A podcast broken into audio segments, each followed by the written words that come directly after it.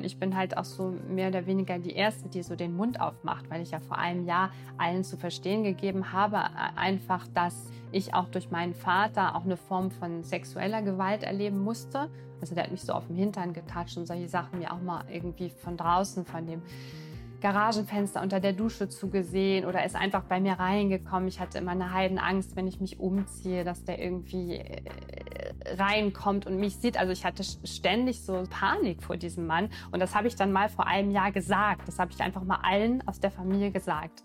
Meiner Mutter und das hatte ich vorher nie so formuliert gehabt. Herzlich willkommen zu Stahl aber herzlich. Ich bin Stefanie Stahl, Psychotherapeutin und Diplompsychologin. Und heute ist Anna bei mir. Anna erzählt, dass sie aus einer inzestuösen Familie kommt und sie hat einiges schon bewältigt und verarbeitet von diesen Erfahrungen, auch mittels psychotherapeutischer Hilfe. Aber jetzt ist sie an dem Punkt angelangt, wo sie sich fragt, ob sie den Kontakt zu bestimmten Personen in ihrer Herkunftsfamilie abbrechen soll oder halten soll. Und darüber werden wir reden.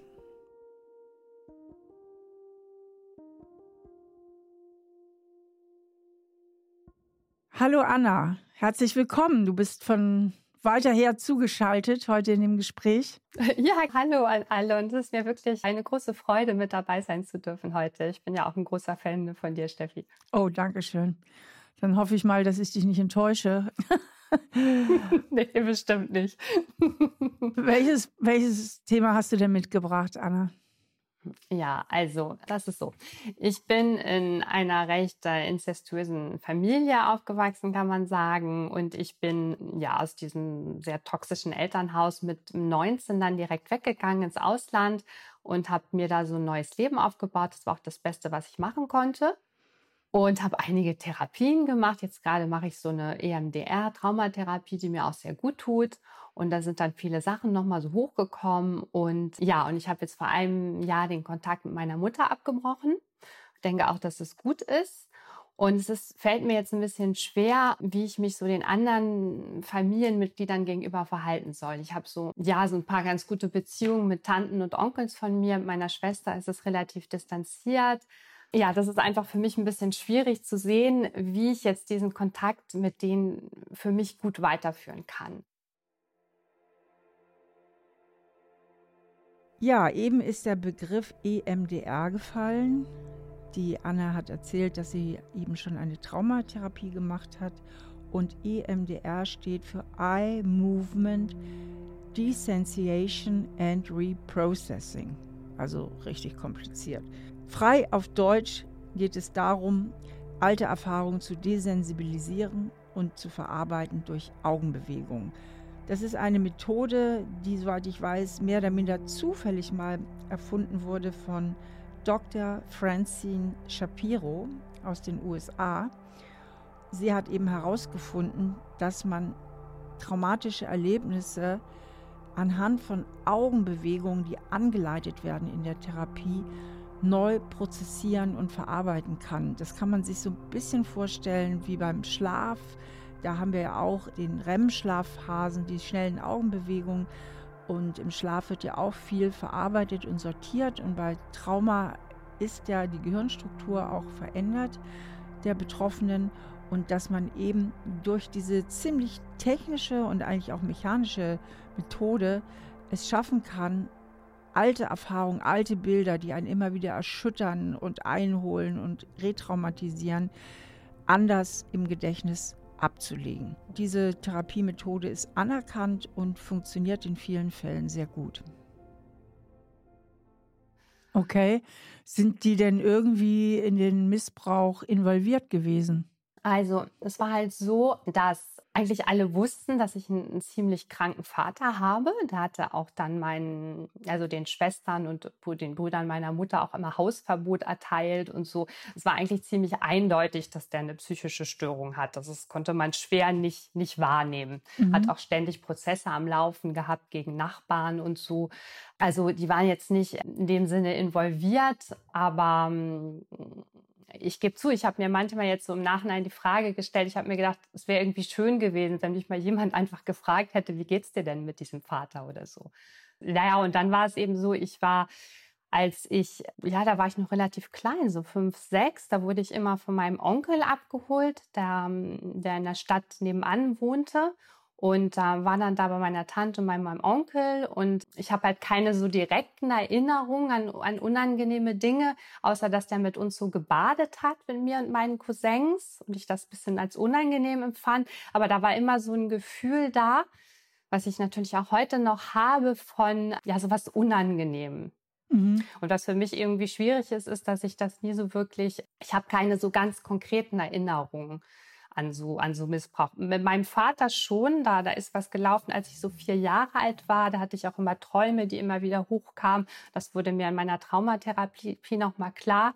Aber jetzt mit diesem Onkel, da gibt es jetzt nichts Konkretes. Und das ist halt eben auch die Schwierigkeit für mich. Außer viele so Albträume und solche Sachen. Die du mit dem Onkel verbindest? Ja, genau. Mhm. Okay. Aber du hast in dem Sinne nichts Greifbares, außer so ein altes Körpergefühl von unangenehm. Ja, genau, genau. Und so Dinge, die könnte man vielleicht auch als belanglos betrachten. Mit mir haben sie damals schon was gemacht. Also zum Beispiel, als ich da dann damals war, die hatten ihr Schlafzimmer direkt daneben und ich habe dann immer gehört, wie die so ganz laut miteinander geschlafen haben, mein Onkel und meine Tante. Das fand ich immer äußerst befremdend. Und äh, ich weiß auch noch, dass er mal zu mir gesagt hätte, ich hätte mal mit meinem Cousin im Bett gelegen und wir hätten da geschlafen wie ein Liebespaar. Und es war auch so, dass wir als Kinder immer ganz viel da nackt rumgerannt sind. Ich hatte auch noch mal mit meinem einen anderen Cousin so eine Diskussion darüber und der meinte zu mir, ja, wir sind da immer ganz viel nackt rumgerannt als Kinder und so. Ich weiß auch noch, dass mir das auch unangenehm war, immer diese Nacktheit und so. Und es gab da auch keine Intimität. Mhm, verstehe. Also irgendwie gab es keine gesunden Grenzen, ne? Mhm. So hört sich ja, das an. Also einfach genau, keine gesunden Grenzen. Ja. Und du als Kind hattest da natürlich keine richtige Orientierung, weil dir ja auch nicht klar sein konnte, was ist jetzt richtig, was ist falsch, äh, mhm. was darf ich, was darf ich nicht, also wo darf ich auch mhm. Nein sagen. Und mhm. äh, woher ist denn der Wunsch, den Kontakt zu dem Onkel aufrechtzuerhalten? Also wo ist denn ein Konflikt? Ähm, naja, es ist halt so, dass es eigentlich besonders die Tante ist. Die Tante war so ein bisschen so eine Art Mutterersatz, weil meine Mutter ich habe meine Mutter nie als wirklich warmherzig erlebt. Meine Mutter ist halt auch immer irgendwie zu uns ins Bett gekommen oder wir haben da zusammen im Bett gelegen und die hat auch noch mit meiner Schwester ganz lange im Bett geschlafen. Das war, war wirklich irgendwie sehr unangenehm alles und ich habe meine Mutter eigentlich nie als so eine warmherzige Mutter mhm. erlebt. Mhm immer eher so was sehr Hartes in ihr irgendwie. Und meine Tante, die war halt so ein bisschen so eine Art Mutterersatz für mich. Die hat mir so ein bisschen Wärme gegeben. Okay, also Sinne. zu der hast du eigentlich eine enge Bindung. Ja, zu dem Onkel nicht. Also wenn überhaupt, dann habe ich immer so ein bisschen WhatsApp-Kontakt mit meiner Tante oder wir schicken uns was zum Geburtstag. Ich war jetzt schon auch zweieinhalb Jahre lang nicht mehr in der Heimatstadt. Und es fällt mir so ein bisschen schwer jetzt. Ich überlege mir, ob es nicht auch gut wäre, diesen Kontakt auch zu dieser Tante mehr. Also wenn ich den einschränke, dann tut mir das immer gut. Weil ich immer irgendwie das Gefühl habe, da ist sowas Unangenehmes doch dabei. Okay, also du, du spürst, dass es dir eigentlich besser geht, wenn du wenig Kontakt zu ihr hast oder keinen Kontakt zu ihr hast. Ja, genau. Ich war jetzt eine Woche in so einem Schweigeretreat. Das hat mir total gut getan übrigens. Und da habe ich auch mal mein Telefon so ganz ausgestellt. Ich hatte dann gedacht, dass mir in diesem Retreat vielleicht so ganz viele Erinnerungen hochkommen oder so. Aber es war gar nicht so. Ich habe mich da total wohl gefühlt. Mhm. Ich hatte da auch kaum irgendwelche komischen Kindheitserinnerungen oder so. Und da habe ich nur mal so für mich gedacht, oh, eigentlich total befreiend. Und da ist aber ein Loyalitätskonflikt oder was ist dein Problem? Also du könntest ja sagen, okay, dann schränke ich den Kontakt ein oder lass ihn auslaufen. Aber da ist ja noch eine andere Stimme in dir. Ja, da ist irgendwie so eine Verbindung zu dieser Tante, die so ein bisschen Mutterersatz für mich war und ja, das habe ich verstanden, aber ja. fühlst du dich, mhm. du sagtest ja auch bei der Tante habe ich das Gefühl, es tut mir ganz gut, wenn ich nicht so viel Kontakt habe. Mhm. Aber du hättest ja kein Problem, wenn du einfach sagen würdest, gut, dann habe ich halt wenig Kontakt. Aber es gibt ja irgendwas, das in dir sagt, ich muss vielleicht oder ich sollte oder ist es dieser Mutterersatz, der eben auch sehr stark vorhanden ist. Das Problem habe ich noch nicht genau verstanden, was in dir den Konflikt jetzt auslöst. Ja, das ist auch eine sehr gute Frage. Das ist, äh, ich habe das Gefühl, ich habe ja, ich habe so eine Art bisschen Schuldgefühl, so als müsste ich mich da regelmäßig melden, weil das ja in gewisser Weise noch so meine Familie ist. Ich habe halt den Kontakt zu meinem Vater vor längerer Zeit ganz abgebrochen. Der ist jetzt auch gestorben, also seit, seit fünf Jahren ist er tot. Und zu meiner Mutter habe ich den Kontakt erst vor einem Jahr abgebrochen. Und ich habe so ein bisschen das Gefühl, so, das ist noch so ein bisschen was an Familie, was ich habe es ist echt schwierig zu erklären. Einerseits fühle ich mich so ein bisschen schuldig, wenn ich jetzt so diesen Kontakt ganz abbrechen würde. Mhm. Aber andererseits fühlt es sich auch befreiend an, gebe mhm. ich auch gerne zu. Ja, und andererseits zum Beispiel jetzt bei dieser Tante von mir, gibt es da auch wirklich eine Seite an ihr, die ich sehr gerne habe. Ja, verstehe. Ich bleibe mal bei dem Befreienden. Was ist so befreiend eigentlich daran? Ach, was so befreiend ist, ist, es hängt so viel Schweres an dieser Familiengeschichte. Zum Beispiel meine Tante, deren Kinder, die beiden Cousins, die ich habe, der eine ist Alkoholiker, der ist gestorben und der andere ist psychisch krank. Und, und ich habe immer das Gefühl gehabt, dass die da auch echt einiges da wie soll ich sagen, dazu beigetragen haben und das irgendwie nie gesehen haben und immer so tun, als wären sie die armen Opfer. Und das, das nervt mich total, weil ich das ganz schlimm finde eigentlich, dass man irgendwie so gar nicht bewusst ist, was man da alles getan hat. Das sind so schwere Geschichten irgendwie. Dieser Cousin, der psychisch krank ist und immer wieder Ausfälle hat. Das ist alles so schwer. Und wenn ich jetzt mir vorstelle, ich würde das einfach jetzt mal so hinter mir lassen, das wäre sehr befreiend. Okay, verstehe. Was ich nicht raushöre ist, beziehungsweise ich formuliere es mal anders. Es fühlt sich so an, wenn ich dir zuhöre und deine Beziehung zu Onkel und Tante ist eher was, was du über dich ergehen lassen musst, aber was du wenig mitgestaltest. Also mitgestalten im Sinne Fragen stellen oder wie war das damals oder ich habe immer manchmal noch so beklemmende Gefühle oder wie ist, wie ist das mit meinen Cousins? Meint ihr nicht, ihr hättet einen Anteil? Also es ist so ein Schweigen oder ja, das ist, ja, das ist, finde ich, ist auch echt eine gute Frage. Das ist so generell irgendwie in unserer Familie so, dass ganz viele Sachen so totgeschwiegen werden. Und das finde ich so furchtbar. Und ich bin halt auch so mehr oder weniger die Erste, die so den Mund aufmacht, weil ich ja vor einem Jahr allen zu verstehen gegeben habe, äh, einfach, dass ich auch durch meinen Vater auch eine Form von sexueller Gewalt erleben musste. Also der hat mich so auf dem Hintern getatscht und solche Sachen mir auch mal irgendwie von draußen, von dem Garagenfenster unter der Dusche zugesehen oder ist einfach bei mir reingekommen. Ich hatte immer eine Heidenangst, wenn ich mich umziehe, dass der irgendwie äh, reinkommt und mich sieht. Also ich hatte ständig so Panik vor diesem Mann. Und das habe ich dann mal vor einem Jahr gesagt. Das habe ich einfach mal allen aus der Familie gesagt. Meiner Mutter und das hatte ich vorher nie so formuliert gehabt. Und daraufhin, oh Steffi, es tut mir leid, jetzt habe ich den Faden verloren. Du hattest mich gerade was gefragt und jetzt bin ich da irgendwie so tief abgetaucht. Ich habe gefragt, ähm, ähm ja. Ob du die Beziehung wenig mitgestaltest, im Sinne, die Themen auch einfach mal anzusprechen. Vielleicht gäbe es ja auch die Möglichkeit einer Klärung, eines offenen Gesprächs. Ja, das stimmt. Ich habe das Gefühl, also auch gerade bei meiner Tante und bei meinem Onkel, weil die halt laufend ständig so die Schuld von sich weisen und sich immer als Opfer sehen, so wie es auch meine Mutter macht, dass es da eigentlich sowieso gar keinen Raum gäbe da überhaupt mal irgendwas zu sagen, weil ich eigentlich schon von vornherein weiß, dass sie sofort sagen würden, ja, da sind wir ja nicht schuld dran, da können wir ja nichts für. Und habe ich es noch eigentlich noch gar nicht, gar nicht wirklich versucht. Das stimmt. Okay, weil du, so wie du sie erlebst, da eigentlich auch wenig Möglichkeiten siehst. Weil ich halt sehe, dass sie sich immer, immer als Opfer sehen in allem, was ihnen passiert. Mhm. Und das ist so unglaublich anstrengend und äh, ja, aber ich hätte tatsächlich schon längst mal meinen Mund aufmachen können und sagen können, du, ich sehe das nicht so. Ich finde, ihr habt da auch euren Anteil dran. Das habe ich irgendwie nicht gemacht, ja. Mhm. Gut, das kommt natürlich auch aus deiner Opfergeschichte, weil du warst ja viel Opfer und musstest als Kind wirklich viel über dich ergehen lassen und hast ja als Kind und Jugendliche wahrscheinlich nicht die Möglichkeit gehabt, dich mehr zu wehren oder du hattest ja anscheinend auch keine Verbündeten in der Familie. Nee, das stimmt. Ich fühlte mich unendlich alleine. Also ich habe halt eine jüngere Schwester, die ist fünf Jahre jünger und ich habe mich schon ganz früh für die verantwortlich gefühlt. Also meine Eltern haben sich halt jeden Abend ganz laut gestritten und ich hatte immer Angst, wenn die so laut schrien. Und dann habe ich immer meine Schwester schon, ich war dann irgendwie fünf und na ich nee, ich war da zehn und äh, die war dann halt fünf und ich habe die immer mit zu den Nachbarn genommen. Ich habe einfach bei den Nachbarn geklingelt und gesagt, wir haben Angst, unsere Eltern streiten sich, dürfen wir hier ein bisschen bleiben und solche Sachen. Ich hatte immer das Gefühl, ich ich bin ich muss alleine kämpfen. Also ich habe niemanden, der mir irgendwie hilft. Wie ist das heute mit diesem Gefühl?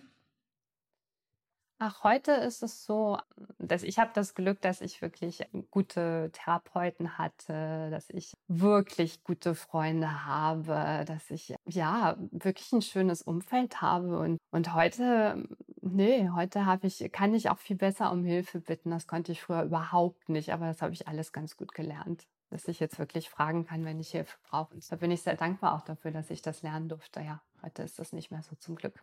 Wunderbar. Aber dieses Alleinsein-Gefühl, was du vorhin gesagt hast, eine der wenigen, die dann eine Bindungsperson war in deiner Familie, war eben diese Tante. Und wie war denn das Verhältnis damals zu ihr? Hm, also die, die hatte halt auch so was, was Weibliches, was ich so angenehm fand. Ich fand meine Mutter, die war, die war immer so hart und äh, hat auch irgendwie keine keine Ahnung, keine Röcke angezogen. Und die hatte irgendwie so, die, die, hat halt Parfum benutzt, die hatte so eine bisschen weichere Art, die hat mir irgendwie beigebracht, wie man schöne Briefe schreibt und hat sich so Zeit für mich genommen und sie hat halt immer geweint, wenn ich wieder nach Hause musste mhm. und das war irgendwie was, wo ich dann gedacht habe, boah, die, ja, die mag mich wirklich. Tut mir leid, ich bin jetzt so ein bisschen mhm. emotional, wenn ich daran denke. Ja, also da ist schon eine echte Bindung da auch letztlich. Und was hat sie dir getan? Also es war halt so, dass die eben auch nicht so Intimität respektiert hat. Ich weiß noch, dass da so Szenen waren, da, da habe ich geduscht und ich weiß nicht, wie alt ich da war, aber sie ist dann einfach reingekommen und hat dann zu mir gesagt, oh, du hast ja schon schwarze Schamhaare. Das mhm. ist mir so in Erinnerung geblieben. Das war ganz unangenehm. Ja, peinlich. Weil ich so das, das Gefühl hatte, irgendwie so, die dringt jetzt so in meine Intimität ein. Ja. Und ist, ja, ja, ich weiß, das ist grenzverletzend, das ist total peinlich, auch beschämend, ja unangenehm, dieses Gefühl. Und mein Cousin hat mir halt erzählt, und anscheinend ist das was, was sich so durch diese ganze Familie zieht, weil ich habe dann mhm. nachgeforscht, dass die sich auch immer zu ihm nackt ins Bett gelegt hat, als er ein Kind war, und dann zu ihm gesagt hat, das darf dein Vater nicht wissen. Und das ist halt so eine Sache. Also meine Mutter hat sich auch immer nackt zu uns ins Bett gelegt. Das habe ich als sehr unangenehm empfunden. Und ich denke, dass es etwas ist, was durch diese ganze Familie geht.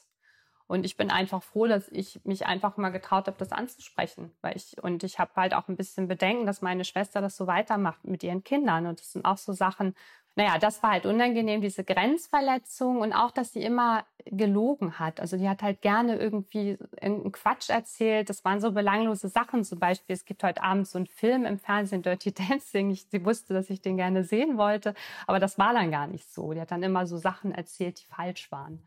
Mhm also es war, es war ein bisschen, wie soll ich das sagen? Die, die, die war nicht ganz, nicht ganz klar. Meine Mutter sowieso auch nicht. Meine Mutter hat auch immer gelogen und, aber das war so, da war irgendwas, was nicht ganz, ich kann das gar nicht sagen, nicht greifbar war. Okay. Nicht ganz. Gut, dann schlage ich vor, dann gehen wir jetzt doch mal diesen verschiedenen Stimmen, die in dir sind, einfach mal Raum und versuchen das mal so ein bisschen zu sortieren, weil da sind ja so verschiedene Anteile, auch verschiedene Gefühle in dir, dass wir gemeinsam versuchen, das mal ein bisschen zu sortieren, was wohin gehört, ja? Mhm. Also die eine Stimme ist ja, ich versuche nochmal gerade für mich zu sortieren auch, die eine Stimme ist, es tut mir gut, den Kontakt abzubrechen, ich, es fühlt sich erleichternd an. Die andere Stimme ist, ich fühle mich schuldig, wenn ich den Kontakt abbreche. Und dann habe ich noch eine dritte Stimme gehört, dass du einfach auch eine Bindung hast zu der Tante. Also etwas, was auch schöne Erinnerungen hat. Habe ich das richtig ja. verstanden? Ja, ich finde ich, also ist sehr gut für mich zusammengefasst, ja. Mhm. Habe ich eine übersehen, die es vielleicht auch noch gibt? Ähm, ich überlege gerade. Ähm, nein. Ich, nein, ich glaube nicht. Okay. Das würde ich auch so zusammenfassen, ja. Mit welcher Stimme möchtest du anfangen? Ähm, ich glaube mit dieser Schuldigkeit, weil ich glaube, das ist immer noch ein Thema bei mir, auch was den Kontaktabbruch zu meiner Mutter betrifft, obwohl ich das eigentlich sehr gut finde, dass ich es getan habe. Aber ich glaube, ich habe immer noch so eine kleine Seite in mir, die irgendwie denkt, ich bin auch vielleicht meiner Schwester, meinen Neffen, ich bin noch denen irgendwas schuldig. Und ich rein rational glaube ich, sollte ich das eigentlich nicht sein. Aber ich, ich denke, es wäre gut. Ja. Okay, dann gib mal der schuldigen Stimme eine Stimme, beziehungsweise sprich ja. mal aus und fühl mal, was damit alles so verbunden ist. Ja, ich denke, dieser Glaubenssatz, jetzt hast du schon irgendwie tatsächlich das gewagt, den Kontakt zu deinem Vater und deiner Mutter abzubrechen. Das ist ja schon ziemlich krass. Familie ist doch irgendwie auch heilig und jetzt sei doch mal dankbar, dass du noch gewisse Familienmitgliedern hast, mit denen das irgendwie noch irgendwie ganz gut geht. Jetzt, ja, bewahr mal zumindest den Kontakt zu denen. Wie fühlt sich das so an? blöden Glaubenssatz. Das mhm. fühlt sich nicht gut an, weil ich denke, dass man sich nicht zu irgendwas zwingen sollte, nur weil das jetzt irgendwie so höhere Ideale sind. Ähm, mhm. gut, äh, das konkrete Gefühl, wo spürst du, wie fühlt sich das im Körper an? Also wirklich auf der emotionalen Ebene? Ja, so schwer, also ein bisschen, als hätte ich ja irgendwie so, oh, so ein, ein paar Steine so auf der Brust, irgendwie so ein bisschen mhm. schwer fühlt sich das an, ja. Okay. Gut, dann versuch das mal innerlich wieder abzuschütteln. Wenn wir jetzt nicht im Podcast wären, dann würde ich dich bitten, äh, dass wir mal beide aufstehen und du dich mal überall am Körper abklopfst und ein paar Dinge aufzählst im Raum, die alle grün sind oder was auch immer. Also um wirklich wieder so ein Exit diesem Gefühl hinzukriegen. Okay. Mhm. Schaffst du es so ein bisschen innerlich, dann nochmal rauszugehen? Ja, ich werde einfach mal kurz tief durchatmen, mich ein bisschen strecken und es geht schon, ja. Prima. Gut. Welcher Stimme möchtest du als nächstes Raum geben? Äh, naja, die Bindung vielleicht, ja. Mhm. Das ist äh, das schon auch, also übrigens auch die Beziehung zu meiner Schwester ist mir auch wichtig und das ist für mich auch nicht einfach, also weil schon eine Bindung da ist, auch durch die gemeinsame Erinnerung, die ich mit, mit denen verbinde, meiner Schwester und meiner Tante oder meinen zwei Tanten zum Beispiel. Wir machen die Übung jetzt mal exemplarisch mit der Tante. Ähm, okay, du okay. kannst die aber ja. jederzeit auch für deine Schwester und alle anderen Familienmitglieder oder wen auch immer auch nochmal machen für dich allein. Okay, lass uns mal die Bindungsstimme hören. Ja, die Bindungsstimme. Hm, ich überlege gerade ein bisschen. Ja, da gab es ja auch schöne Erinnerungen, zum Beispiel, wie sie mir gezeigt hat, diese Briefe so zu schreiben und dann diese netten Geburtstagsgeschenke, die sie mir immer macht, die immer ganz aufmerksam sind. Es gibt auch viele Seiten, die ich an ihr sehr schätze, dass sie immer so gerne Tagebuch schreibt und sich auch immer so gerne meine YouTube-Videos anschaut, da immer so viel zu sagen hat und dass sie mir auch zuhört und auf mich eingeht. Das hatte ich halt nie bei meiner Mutter zum Beispiel. Und ich habe auch das Gefühl, dass sie auch so eine, doch so eine weiche Seite auch hat. Oh, ja, wir könnten echt jetzt die Tränen kommen, aber ich versuche mich ein bisschen zusammenzureißen. Nee, musst du gar so nicht. Im Podcast sind. Darf man hier weinen im Podcast? Ja, ja. Was, was macht dich da gerade so traurig? Also was fühlst du gerade? Was geht gerade in dir vor auf der Gefühlsebene? Es macht mich halt traurig, dass ich einerseits ähm, doch sehr an dieser Tante hänge und dass ich aber andererseits das Gefühl habe, dass die so eine ganz dunkle, destruktive Seite hat auch wie die mit ihren Kindern umgegangen ist und so. Das fand ich teilweise ganz schlimm eigentlich. Und weil ich das Gefühl hatte, die hat denen so gar nicht geholfen, auch ihrem alkoholkranken Sohn nicht. Sie ist überhaupt nicht mal in eine Gruppentherapie mit dem gegangen. Und das ist für mich dann, ich bin so hin und her gerissen, weil einerseits habe ich so diese teilweise schöne Erinnerungen und andererseits sind da auch ganz schreckliche Sachen oder was meine Schwester mir erzählt hat, als sie da mal war bei dieser Tante und der, sie, die, sie hat meiner Schwester mal erzählt, wie die Katzen so gequält worden sind. Meine Schwester hat Katzen geliebt, da war sie noch ganz klein. Das war so eine ganz fiese Seite an dieser Tante. Und das ist für mich schwer miteinander zu vereinbaren. Und das macht mich halt irgendwie traurig. Auch hilflos, ne? Ist ja eine Überforderung, ja. oder? Ja, also, ja, weil ich das Gefühl habe, wie eigentlich einige aus meiner Familie, dass die irgendwie so zwiegespalten sind. Dass die einerseits, ich meine, bin ich bestimmt auch, also sind wir vielleicht alle ein bisschen, aber, aber dass die einerseits, dass die so extreme Seiten haben manchmal. Einerseits so eine ganz nette Seite und andererseits so eine ganz naja, sie hat, sie wäre ja schließlich, ich kann es mir auch nicht vorstellen, dass sie das nicht irgendwie verstanden hat, was da mit ihrem Mann los war, dass der teilweise auch so, so merkwürdig war, mein Onkel halt. Mhm. Ja. Und das macht mich halt traurig. Und außerdem macht es mich traurig, weil, weil diese Bindung schon auch echt, oh, die ist so, die ist halt nicht leicht oder so. Da hängt so viel Schweres irgendwie dran. Mhm. Mhm.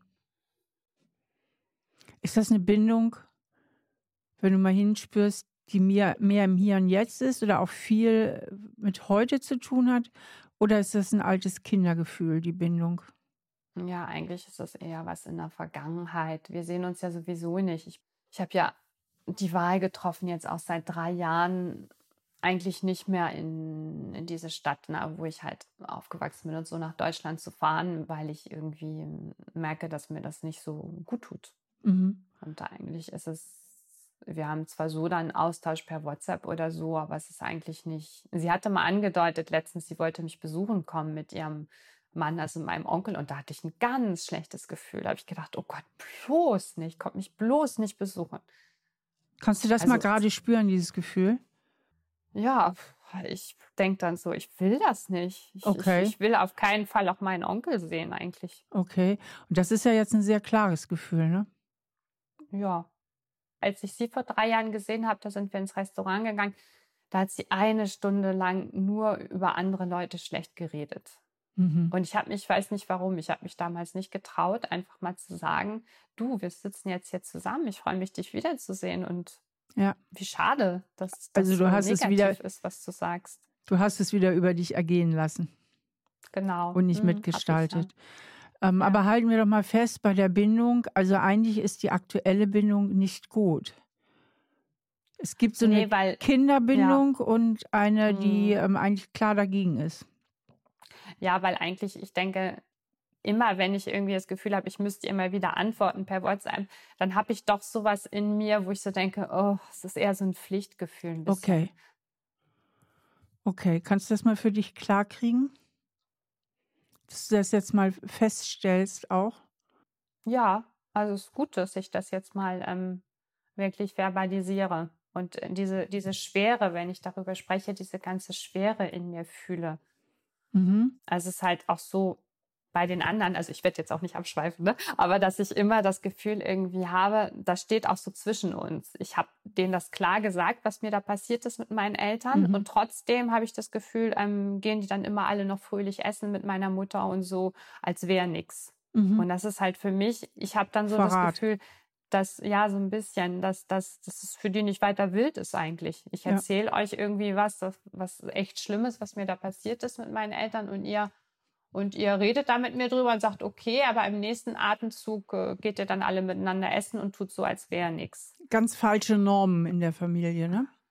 Ja, ich habe mir die Frage gestellt, ich habe mir gedacht, vielleicht erwarte ich zu viel Verständnis, vielleicht. Aber ich finde schon krass in der Tat, dass sie das einfach so alle übergehen. Mhm. Zumindest empfinde ich das so. Ja, das ist auch wichtig, dass du für dich zu klaren äh, Standpunkten kommst, weil gerade bei Opfern von Traumatisierung und sexuellem Missbrauch ist es ja so, dass sie immer zweifeln an der Rechtmäßigkeit ihrer Gedanken und Gefühle. Ja, und mhm. deswegen ist natürlich wichtig, dass du für dich auch mal guckst, wo stehe ich wirklich und was ist meine Meinung. Mhm. Aber jetzt zu dem Thema Bindung möchte ich nochmal meine Beobachtung kundtun. Du hast ja. da positiv angefangen, da ist auch Schönes, aber dann kam sehr, sehr viel, wo ich so draus höre, dass die Bindung im Grunde sehr belastet ist. Ja, ja, das wird mir jetzt auch nochmal klar und ich bin äh, ich bin froh darüber, dass mir das nochmal klar wird, weil ich ja immer daran arbeite und ich versuche es jetzt auch mehr und mehr, ähm, nicht diese negativen Gefühle zu übergehen, wenn ich mit anderen Menschen zusammen bin und mir nicht sage, ich muss jetzt hier irgendwas ertragen, sondern ich darf das ausdrücken. Ich darf das ausdrücken, wenn mir jetzt, egal in welcher Beziehung zu irgendjemanden, wenn ich irgendwie merke, boah, da ist gerade was Unangenehmes weil genau. ich halt irgendwie ganz lange das immer so nicht getan habe Richtig. und immer das so weggedrückt habe. Das ist ja auch typisch ähm, bei Missbrauch, dieses Grenzen, dass so über die Grenzen hinweggegangen wird und dass man das dann oft später auch, auch viel zu lange noch zulässt. Ja. Okay, wir haben jetzt die zwei Stimmen ausgeforscht. Wir haben die Schuldgefühlsstimme, wir haben die Bindungsstimme. Jetzt lass uns mal zur äh, dritten Stimme übergehen. Die Freiheit. Du sagtest, es war so befreiend, ja. auch in dem Schweigeretreat. Kannst du dir auch bitte nochmal Ausdruck verleihen? Irgendwie habe ich ja schon sozusagen ein bisschen von vorne angefangen, weil ich nämlich ins Ausland gegangen bin. Und dann habe ich noch mal ein bisschen von vorne angefangen in meinem Leben, weil ich meinen Lehrerjob gekündigt habe und jetzt so von meiner Leidenschaft lebe seit ein paar Monaten. Und jetzt denke ich auf einmal, boah, vielleicht wäre es super befreiend, wenn ich jetzt einfach mir sage, so, diesen ganzen alten Mist, tut mir leid das Wort, ne? Aber lasse ich jetzt mal irgendwie hinter mir und äh, wenn ihr da alle so verstrickt drin seid äh, in eure Widersprüchlichkeiten, so ich mache das einfach nicht mehr mit. Ich habe keinen Bock irgendwie ähm, so zu tun, als wäre da nichts gewesen, als wäre alles normal. Und das war es aber nicht. Und deshalb und deshalb entscheide ich mich jetzt einfach, ja, den, den Kontakt komplett irgendwie zu diesen ganzen Familienmitgliedern abzubrechen oder total einzuschränken. Wie fühlt sich das an? wenn du das jetzt gerade so sagst? Wie fühlt sich die freie Stimme an? Ja, also einerseits da fühlt sich das recht leicht an, aber komischerweise habe ich auch gerade Rückenschmerzen. Ich weiß nicht, was was damit zu tun hat, weil ich spiele auch gerade so meinen Rücken. Ja, also einerseits, andererseits. Einerseits denke ich mir, wenn ich das tun würde, vielleicht kämen ja dann auch gar nicht mehr so oft diese belastenden Gedanken. Also ich denke halt schon dann manchmal auch irgendwie an an meine Schwester und meine Neffen und denke, oh Gott, äh, meine Mutter sieht so oft meine Neffen, das kann einfach nicht gut sein. Und wie kann das sein, dass meine Schwester das nicht checkt? Sie selber fand, hatte auch schon drunter gelitten. Wir haben da mal drüber gesprochen, durch diese, diese ungesunde Nähe zu meiner Mutter. Und mir einfach zu sagen, Entschuldige, dass ich dich unterbreche, aber du. Sorry, ich bin da wieder abgedriftet, glaube ich. Du ne? formulierst im Moment ganz viele Gedanken. Ich wollte wissen, okay. wie sich's, wie sich's anfühlt. Also wie fühlt sich die freie Stimme an? Ja, ich versuche mal gerade ähm, mehr ins Gefühl zu kommen, okay. Ja, befreiend. Also es fühlt sich, es fühlt sich so an, ähm, als würde ich so ein bisschen Ballast abwerfen. Mhm. Und könnte vielleicht mich jetzt besser so für ganz neue Dinge öffnen. Okay. Ja, die Anna hat ja sehr viel erlebt und vor allen Dingen ihr Thema mit ihrer Herkunftsfamilie bezieht sich ja nicht nur auf die eine Tante, auf die wir uns jetzt hier in dem Gespräch konzentriert haben, sondern auch auf ihre Schwester und auch noch auf eine andere Tante. Deswegen driftet Anna immer mal wieder auch zu diesen Personen ab in dem Gespräch.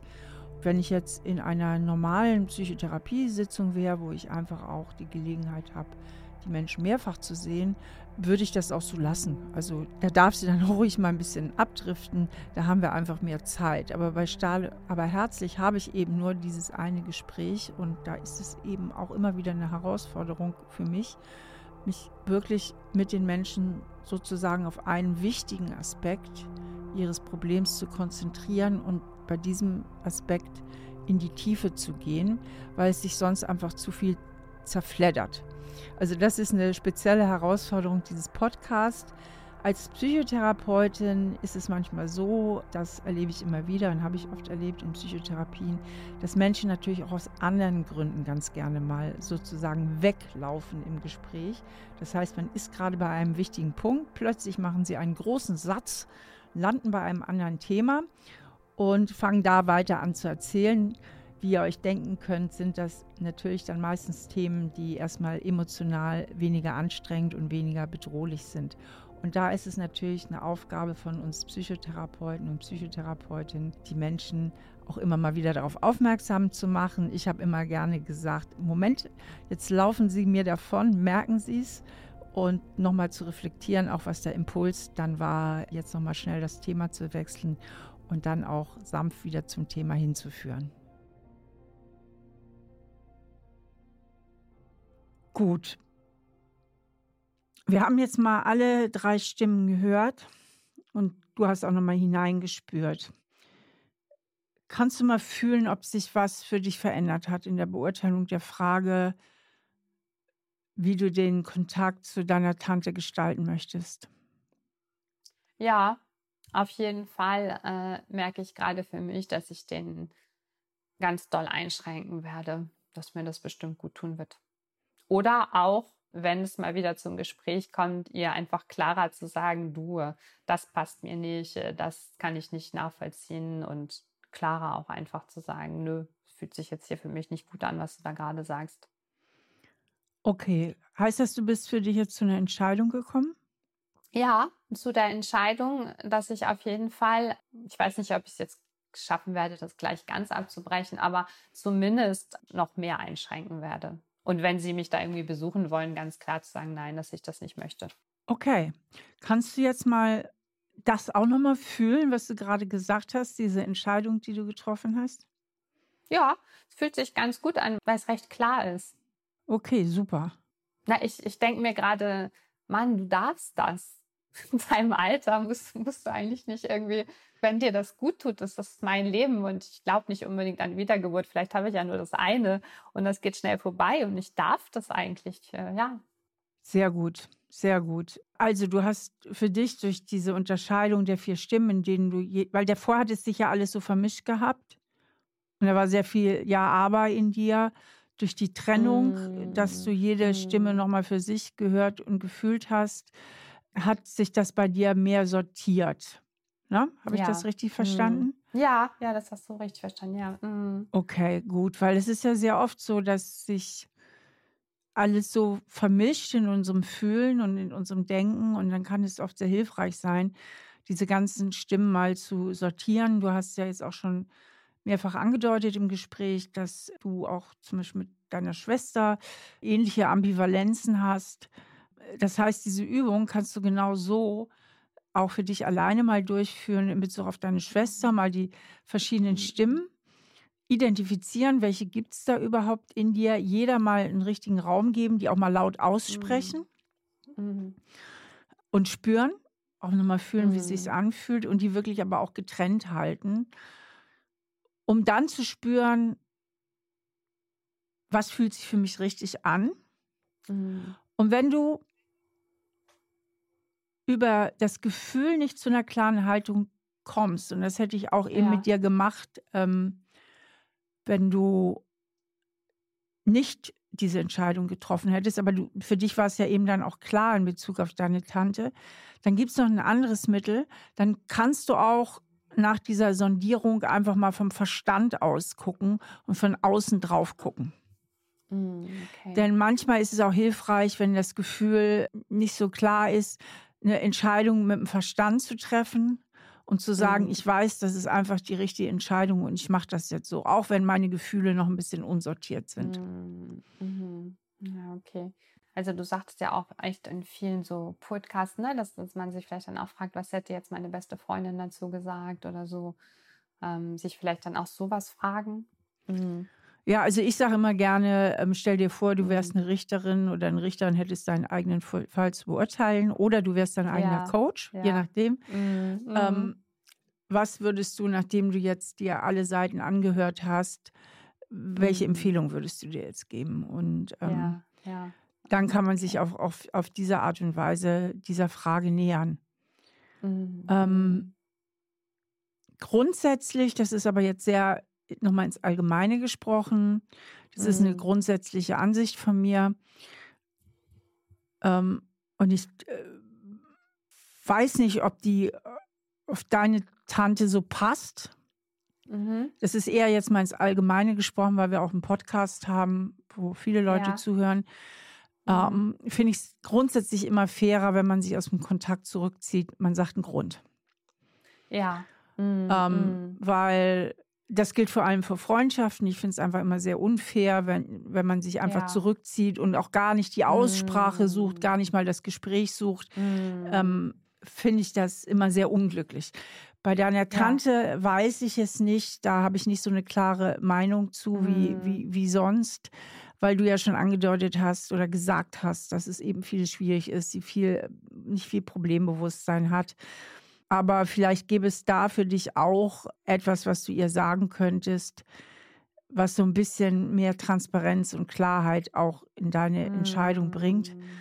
Vielleicht ist es auch nicht nötig, wenn ihr eh nur ab und zu per WhatsApp ja. Kontakt habt. Ja. Aber sowas wie mhm. im Grunde mhm. genommen diese ganze missbräuchliche Familie und dass sich da nie jemand klar für mich positioniert hat. Ich merke, dass es für mich jetzt einfach gut tut, jetzt nur den Rest meines Lebens nochmal freier von dem alten Ballast zu verbringen oder so. Ne? Also irgendwie da auch nochmal. Das ist aber nur eine Idee, kannst du drüber nachdenken, ja. was sich für dich richtig mhm. anfühlt.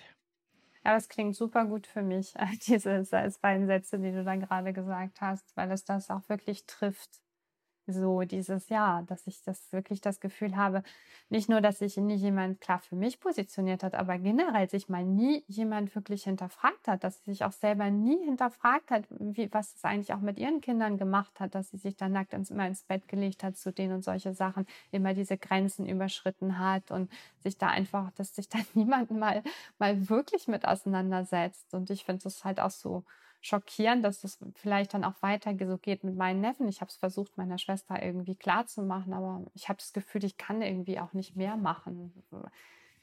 Das war halt auch einer der Gründe, warum ich immer dachte, ich muss irgendwie sehen, dass ich noch Kontakt mit meinen Neffen halte, mit meiner Schwester, aber es belastet mich halt auch total, mhm. weil die so eng mit meiner Mutter zusammen ist, meine Schwester immer. Ja.